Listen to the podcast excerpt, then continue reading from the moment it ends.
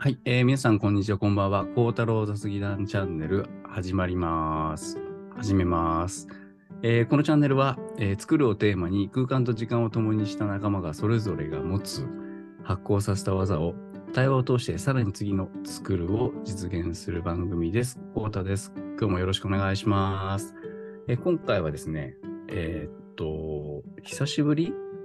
久しぶりですね。僕たちは何を話したのだろうかシリーズで、えー、マッサンとユウさんに来てもらっております。マッサンよろしくお願いします。よろしくお願いします。ユウさんよろしくお願いします。ゆうです。お願いします。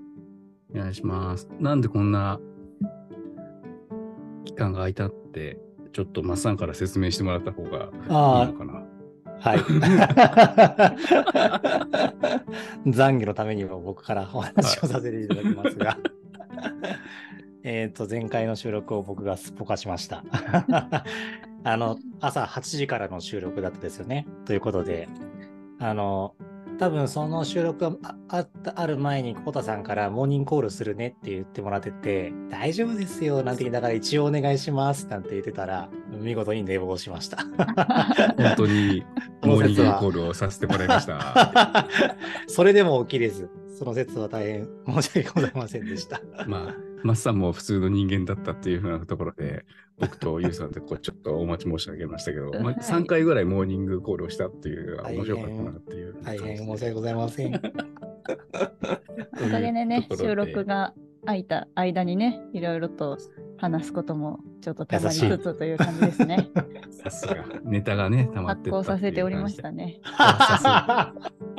優しい。ということで、えー今回発行のネタということで、どのテーマからいこうかみたいな話をさっき話したんですけど、あれですよね、マッサンから、なんか、電車の優先席の話でちょっとこう感じるところ、思うところがある。まあこれは僕もあるんですけど、思うところがあるって話があったんですけど、なんかちょっといいですか、はい。イントロ。はい。この孝太郎雑技団の メンバーで飲み会をしたときに、あの優先席の話で少し盛り上がりまして、あの、まあ、妊娠されてる方、妊娠して、妊娠している方がいらっしゃって、その電車で優先座席をあの譲ってもらえるかどうかっていうのを、こう、長場、こう、社会実験的に観察しているって話をお聞きして、めちゃくちゃ興味深いなと思って、うん。で、まあ、あの、譲ってくれるシーン、譲っているシーンも見ることがあれば、まあ僕も気づいたら譲るんですけど、まああの、結構人によって全く譲らない人もいるよなって思ってて、なんか、あの、まずその妊娠され、妊娠している方に譲るっていうシーンは割かしよく見るんですけど、まあ僕が一番、あの、難しいなと思うのは、高齢者の方への譲あの席を譲る。うん。これは結構なんかむずいなと思ってて、うん、なんかまあ、あの、すすごく低姿勢な方で、こちらがもう譲りたくなっちゃうようなシーンもあれば、うん。おいおい譲れよみたいな感じの、うん。あの、のもあって、で、それはなんかもう、ちょっとどうなんみたいな、あの、となってし、正直になってしまうのもあるし、うん。でもなんかその、こう相手、よくね日本っておもおもてなしって言いますけど、こううん。相手に対してのこうまあホスピタリティというのか、そういった優しさを発揮して、なんか譲り合うっていうのが、なんか美徳として、外からは語られてる気がするんだけど、まあうん。実態として100%そうなってるかっていうと、まあ、正直全然そんなことないよなって思ってみたり。で、僕ちょっと昔の記憶はないですけど、どうなんだろう？昔はもっと譲り合ってたんですかね？ここ最近の話なのかな？なんかあんまり譲れなくなったの？みたいなのも思ったり。ああ。譲れなくなった。譲れなくなったか。なんかちょっと関連する話としては、うんなんかその友達とはどんな話してんねんって話なんですけど、前ちょっと前に友達とああの話をしたのは、最近その高齢者に対して、その、尊重するっていう精神がななんか薄れてきてるんじゃないかって話をしたんですよね。うんうんうんやっぱ日本ってその儒儒教がやっぱり影響してるっていうのもあって、その年上年上というか、あのまあ高齢者の方に対してその公の精神というか、あのまあ、尊重するっていう精神はあったはずだけど、最近はそれがないんじゃないかみたいなみたいな話もあって、あの話をしてたんですよ。でうん確かにそれちょっと感じるなっていう側面もあったりして。うん。なるほど。うんで、なんか、その最初の電車で譲る譲らないの話でいくと、なんかうんいいくつかパターンがあるような気がしていて、うん明らかに譲ろうとしていない人がいたりとかするのを見ると僕はちょっとイライラうんする。うんで、なんかこう、分かってんのに、うん携帯をこうガン見し始めるみたいな。はいはいはい。いやー、っていうか、俺行くけどね、みたいな。俺譲るよ、みたいな感じがあって、こう、立つ、みたいなのはあって、なんかう、ん。自分よりも若いメンバーっていうか、まあ、座ってる人たちが、こう、そそうなった瞬間にみんなこう、携帯を見始めるのがすごい違和感。あれは何なんだろうか。で、一方で、そのさっきマスさんが言った、譲れをオーラを出してくる人に対する、こう、対対応もちょっと困るし、あと、は、あの、譲ったのに断られた時の、なんかこう、いや、僕は、あの、いいから譲らないでくれ、みたいな。うんああ、はいはい。高齢者の対応も困る、みたいな。うん。うん確かに。うんでもその、その儒教的な下り文脈でいくと、ややっぱりこう、なんていうのかな、こう、なんで譲ろうとしないのかな、みたいなのは、ちょっと不思議に思ったりしますよね。なんかこう、うん困ってる人がいいる、まあ、困ってないの、まあ困っ、多分難しくないですか？こう、その、妊娠されてる方であれば、あの、マークの札を持ってたりとかするから、まあそれを見た瞬間に僕は、あどうぞってうん。言うんだけど、あ、大丈夫です、大丈夫ですとかっていう人もいるじゃないですか。うんうんだからその本人の意思をこう考えると、あ、ちょっと行き過ぎたことしちゃったのかなって若干反省をしながらも、僕のポリシーとしては譲りますみたいうん。うん。な感じなんですよね。うん。うん。でそこのなんかこう、境界線をあえて引く必要ないのかもしれないですけど、うん。ゆえに難しいなと思ったりとかしますね。うん僕、この席譲るのは、実は原体験があって、うんはいなんかね、小学生だったか中学生の時に、あの、地元の親友が、結構、なんだろうな、そうやって電車と、電車に乗った時に、すぐにこう席を譲るイケメンだったんですよね。うんうんでしかもね、気づくのが早いんですよ。全然僕気づかないですよ。全然僕気づかないですけど、その友達は譲るべき対象の人をさ見つけるのが得意で、すぐにこう譲っていいるのを見てたんですよね。で、またその譲り方、声のかけ方も素敵なんですよ。うんうんうんで、僕はと当時は、まあ、そもそもそのし見つけるの、見つけることすらできてなかったっていうのもあるんですけど、あの、さっきのコウタさんの携帯を見てしまうっていうのと一緒なのかもしれないんですけど、声をかけるのがちょっとこう恥ずかしいっていうのがあったんですよね。うんあの、声かけするのが恥ずかしい。うん。で、なんで恥ずかしいのかちょっと僕も今わかんないですけど、また、例えば、うーん、まあ、いいですって断られるのが怖かったのか何なのか。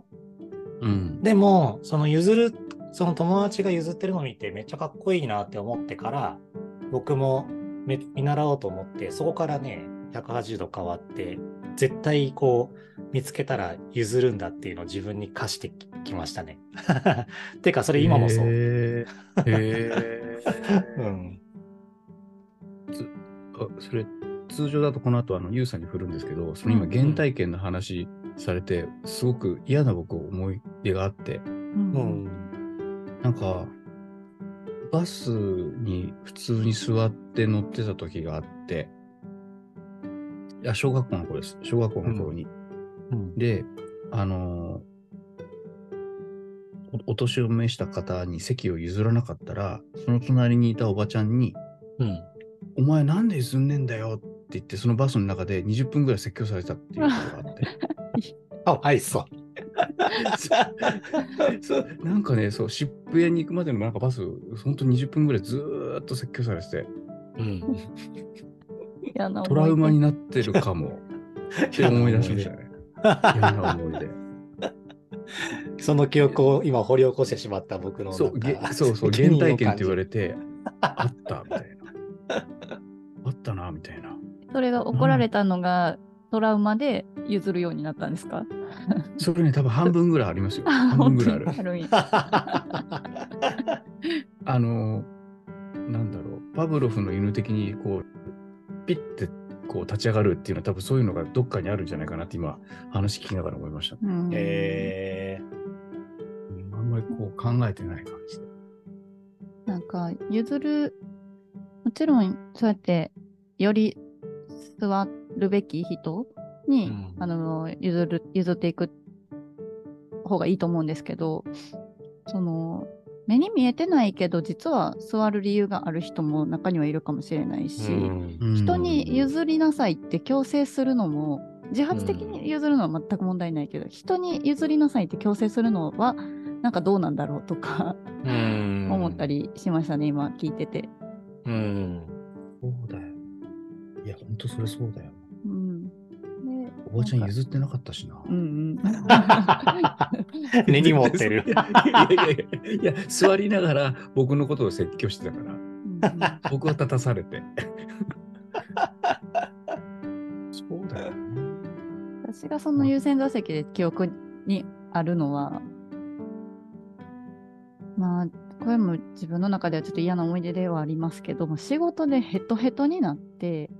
優先席に座ってたか、普通の席に座ってたかはちょっと忘れたんですけど、もうどうしてももう疲れて座りたくて座ってる時に、まあそのご高齢の方が入ってきて、あ譲った方がいいかなって思ったけど、ハイキング帰りで、この人たちめっちゃ元気やんと思って、それよりまあ私このヘロヘロの体やから座らせてほしいとかって思って譲れなかった。記憶とかも今思い出しました。あうん。あ、確かにね。あなんだろう。ん、あともう一個最近の体験ではバス乗ってて、えー、とベビーカーをしたあのお母さんが乗ってきてでその瞬間に、えっと、バスの前方の方の優先座席に座ってたちょっとご高齢の方がパッと立ちはって「ここ座り」って言ってこう譲ってらっしゃったんですよ。でもそのベビーカー乗ったお母さんは多分そんなに長く乗らないし降りるところにの近くにちょっとステップがあるところにスペースがあるので、そこにベビーカーを置いてうん待ってるう。方がスムーズだから、うん2回ぐらい断ってたんですよ。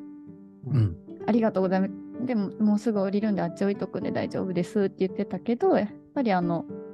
譲った方が、あいやでもそそのよあんた座りってご案内して、結果的にその優しさを受け取って、ちょっとこう通路が狭いところにベビーカーをキュッと寄せて、こう、ありがとうございますって言って座ってらっしゃって、なんかその、なんでしょう、お互いの優しさが溢れてるなと思って、ちょっとでも座ったらいいよっていう気持ちと、まあ、それはすごいありがたいけど本当は立ってる方が今は楽なんだけれども最終的にちゃんとその優しさを受け取るっていう優しさと あるなと思ったんでそのなんでしょう自分はいらない譲ってもらう立場じゃないんだとかそのまだそんなに年取ってないから譲らなくていいっていうふうに拒否するケースもあるけどなんて言うんでしょう。なんかもう座る必要なくても譲ってもらった時にちゃんと受け取るっていうなんか優しさもあってもいいんやなっていうのをその姿見ながらなんか、うん、ちょっとほっこりしたというか、うん、いや、すごいですね。本当そうだな。今、ゆうさんの話聞いてて思いましたけど、さっきゆうさん言ってましたけど、その義務感じゃないっていうところですよね。うんうんなんかそれは、多分その、えっと、まあ、今は優先座席の話なので、優先座席を譲る、譲られるの、そのや、譲る譲られるを通してのその優しさの授受の話からですけど、その、義務的に譲る譲らないとかじゃなくて、優しさを受け取る受け取ら、あの、う受け、与える受け取る。で、しかもその優しさをこう受け取る優しさもあるっていう、うんいや、それは本当そうだなって思いましたね。なんか今僕、ゆうさんの話聞いて思いましたもん。あの、昔って、あの、近所の人と物々交換して、こう、生活を成り立たせてたって話を僕は今思い出してたんですけど、うん。やっぱその、昔は、あの、東京であれどこであれ、その、近所との関係の結びつきが強くって、まあ、結構そのコミュニティでこう生活をするっていうのが、たあのあったんだとなあの記憶してて、うん、で、まあ、その物々交換だったりとか、まあ、そうやってそのやっぱり優しさの授受をナチュラルにその生活の中でやってたんだろうし、なんかそのそれを親がやっていることを子供も見てたんだろうし、なんかその延長線上でだからその優先座席を譲る譲られるっていうのもナチュラルにやってたんだろうなって思ったりしたんですけど、まあ、こと東京に限って言えば相当今関係が希薄化してて近所との人と関わり関わること怖いとすら思うから、うんうんうんうんうん。だから優先座席の話もなんかそうやってそのなかなか話しかけないで携帯見ちゃうみたいなのはなんかある種なんか怒るべくして怒ってるかもって思ったりしました今。確かにね。そのなんか昔の話で言うとちょっとこうちょっとしたおせっかいっていう言い方がいいのかどうかわかんないけど、うんうんうんなんかそういうのはあったようなうん気はするんですよね。うんちょっあのあお隣さんのためにどうだろうかみたいな、うんうんうんそういうのは今確かにないですもんね。うん。だからうんなんかそういう感度がこう鈍ってるというか、うん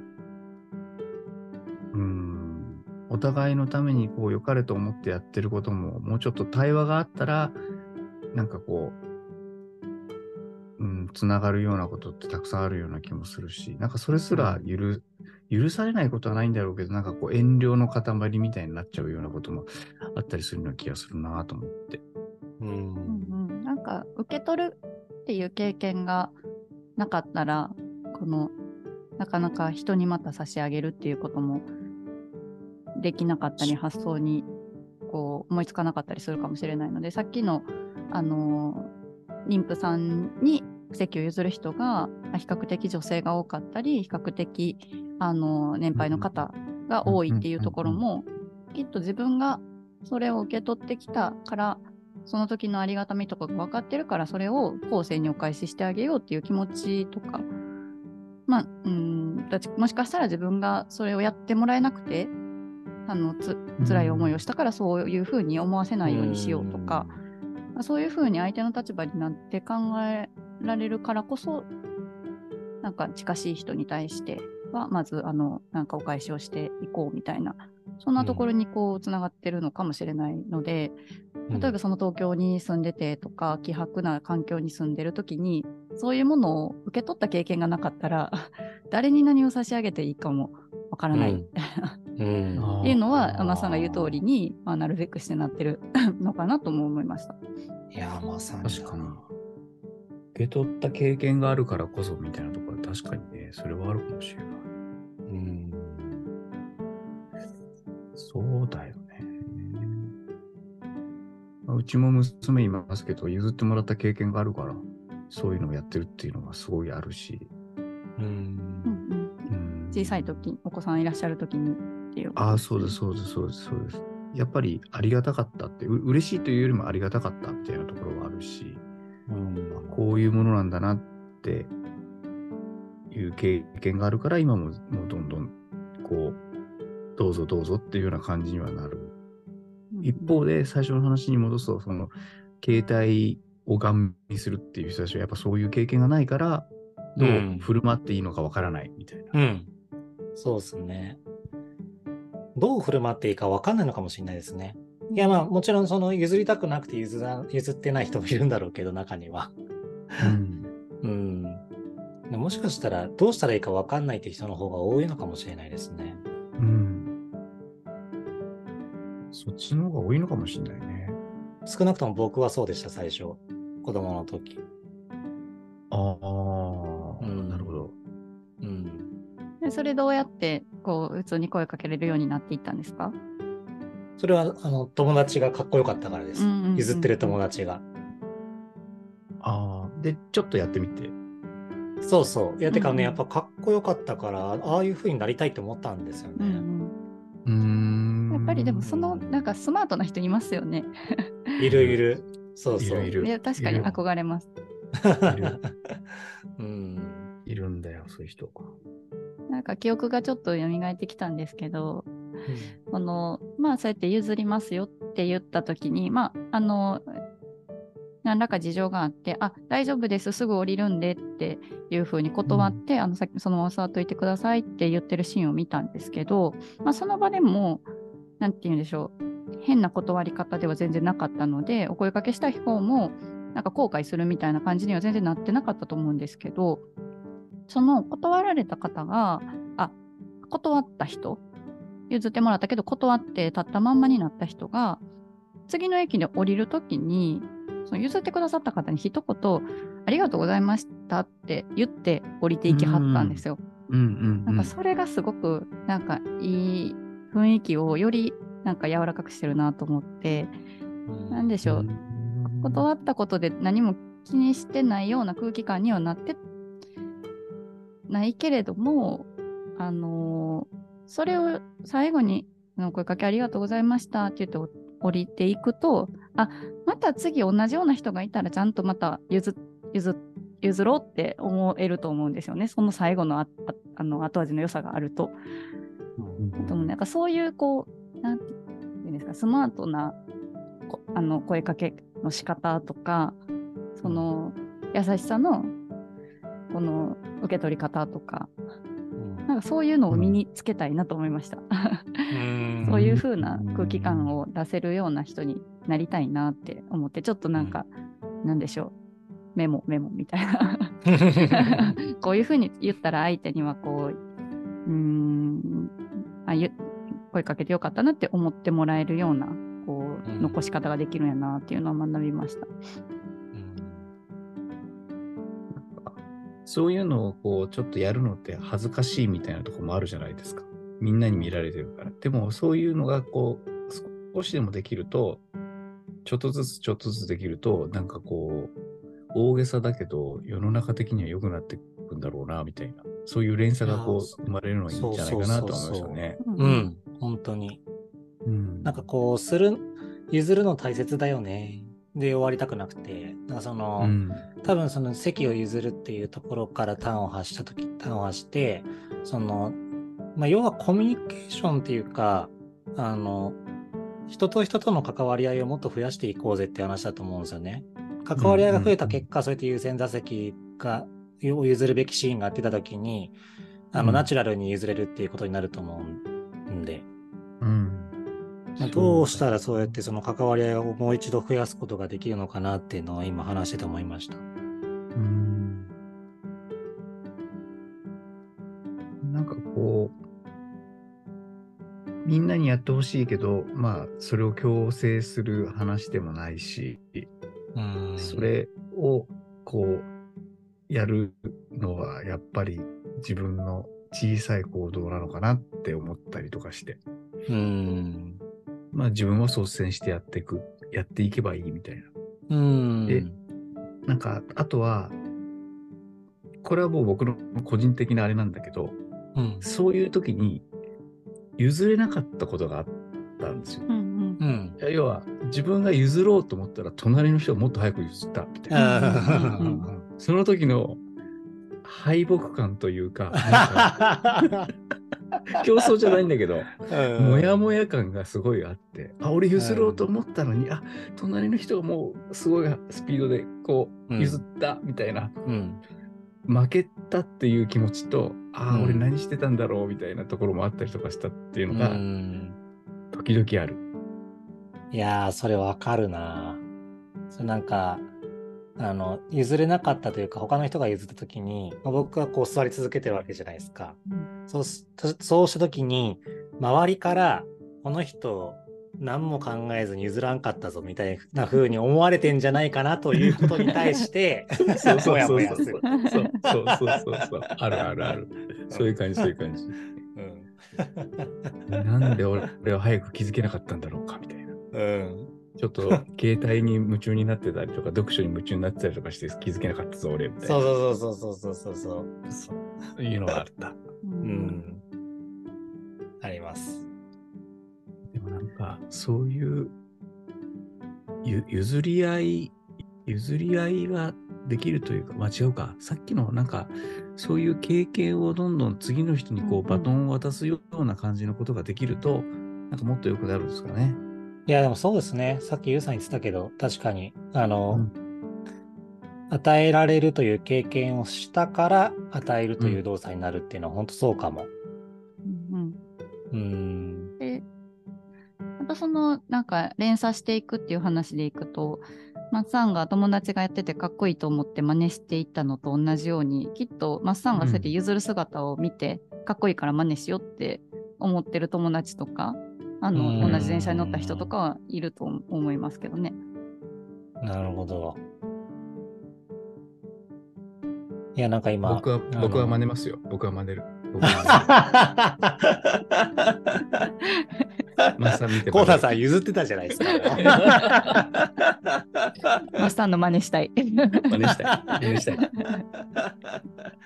あの、寝坊は真似られたら困るんで。うんそれは真似しない。それは真似しない。いや今、あの、あれさ、愛するということっていう本読んでて、あの、エーリヒ・フロムの本読んでるんですけど、ちょうどなんか今、愛とは何かみたいなの書いあの書いてあるとこ読んでて、あの、その中に、あの、やっぱ与えることってあるんですよね。うん、うん、そうですね。そうあった。配慮と責任と尊重と、あともう一個なんだか忘れちゃったんですけど、でもやっぱその与えることって、その配慮と責任から、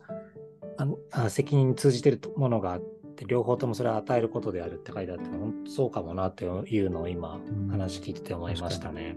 うん。あれかも、だからそのやっぱ与えられるという経験を通して自分を与えるようになるっていうのは、それもあその愛愛の話かもなっても思ったりして。うんうんううんん。うんそうです、なんか分かりややすいのは親子の愛は最初発動するじゃないですか。多くのパターンにおいて。その、うん。まあ、両親から愛を受けて育って、その子あの人が大人になってまたあの子供ができた時に、その愛するっていうの。それは分かりやすいその愛のバトンタッチだと思うんですけど、ですね。でもそれは他人に対してもそうかもなって思って。他人っていうか血のつながってない人に対してもそうかもって思って。なんかそういう意味だと僕は、あの、そういう経験を積ませてもらったというか、いろんな人から与えてもらった、いろんな機会を与えてもらったっていうのがあって、うんで、なんかすごい不思議だなと思うのは、それに対してその与えてくれた人は別に見返りを求めてなかったっていううんうんうんうん感覚がすごいあって、本当にありがたいなって。だからこそ、まあ、自分もその人を模範というか範としてうんそういうふうにしていかなきゃいけないのかなっていうのはすごく最近感じてるところはありますねうん。うんうんうーん何かを誰かにししてあげるときに見返りを求める求めないとかうん逆になんか、えーと徳を積むじゃないけどこの人から見返りがあるかどうかわからないけど、そういうことを積み重ねていくことで、まあ、いつか自分にも返ってくるかもしれないと思ってやるとかいろんな考え方あるじゃないですか。うんうん。なんかどどっちですか？お二人は。こういつかいつかこう自分に返ってくるかもしれないと思って潜在的に思いながらやっているか、えっと、全くそれを期待してせずにできているものなのか。うん。期待をしないというのは嘘になると思うので、若干期待すして、ただ、そう帰ってくるとは思っていない。なんかいろんな形で回り回り回って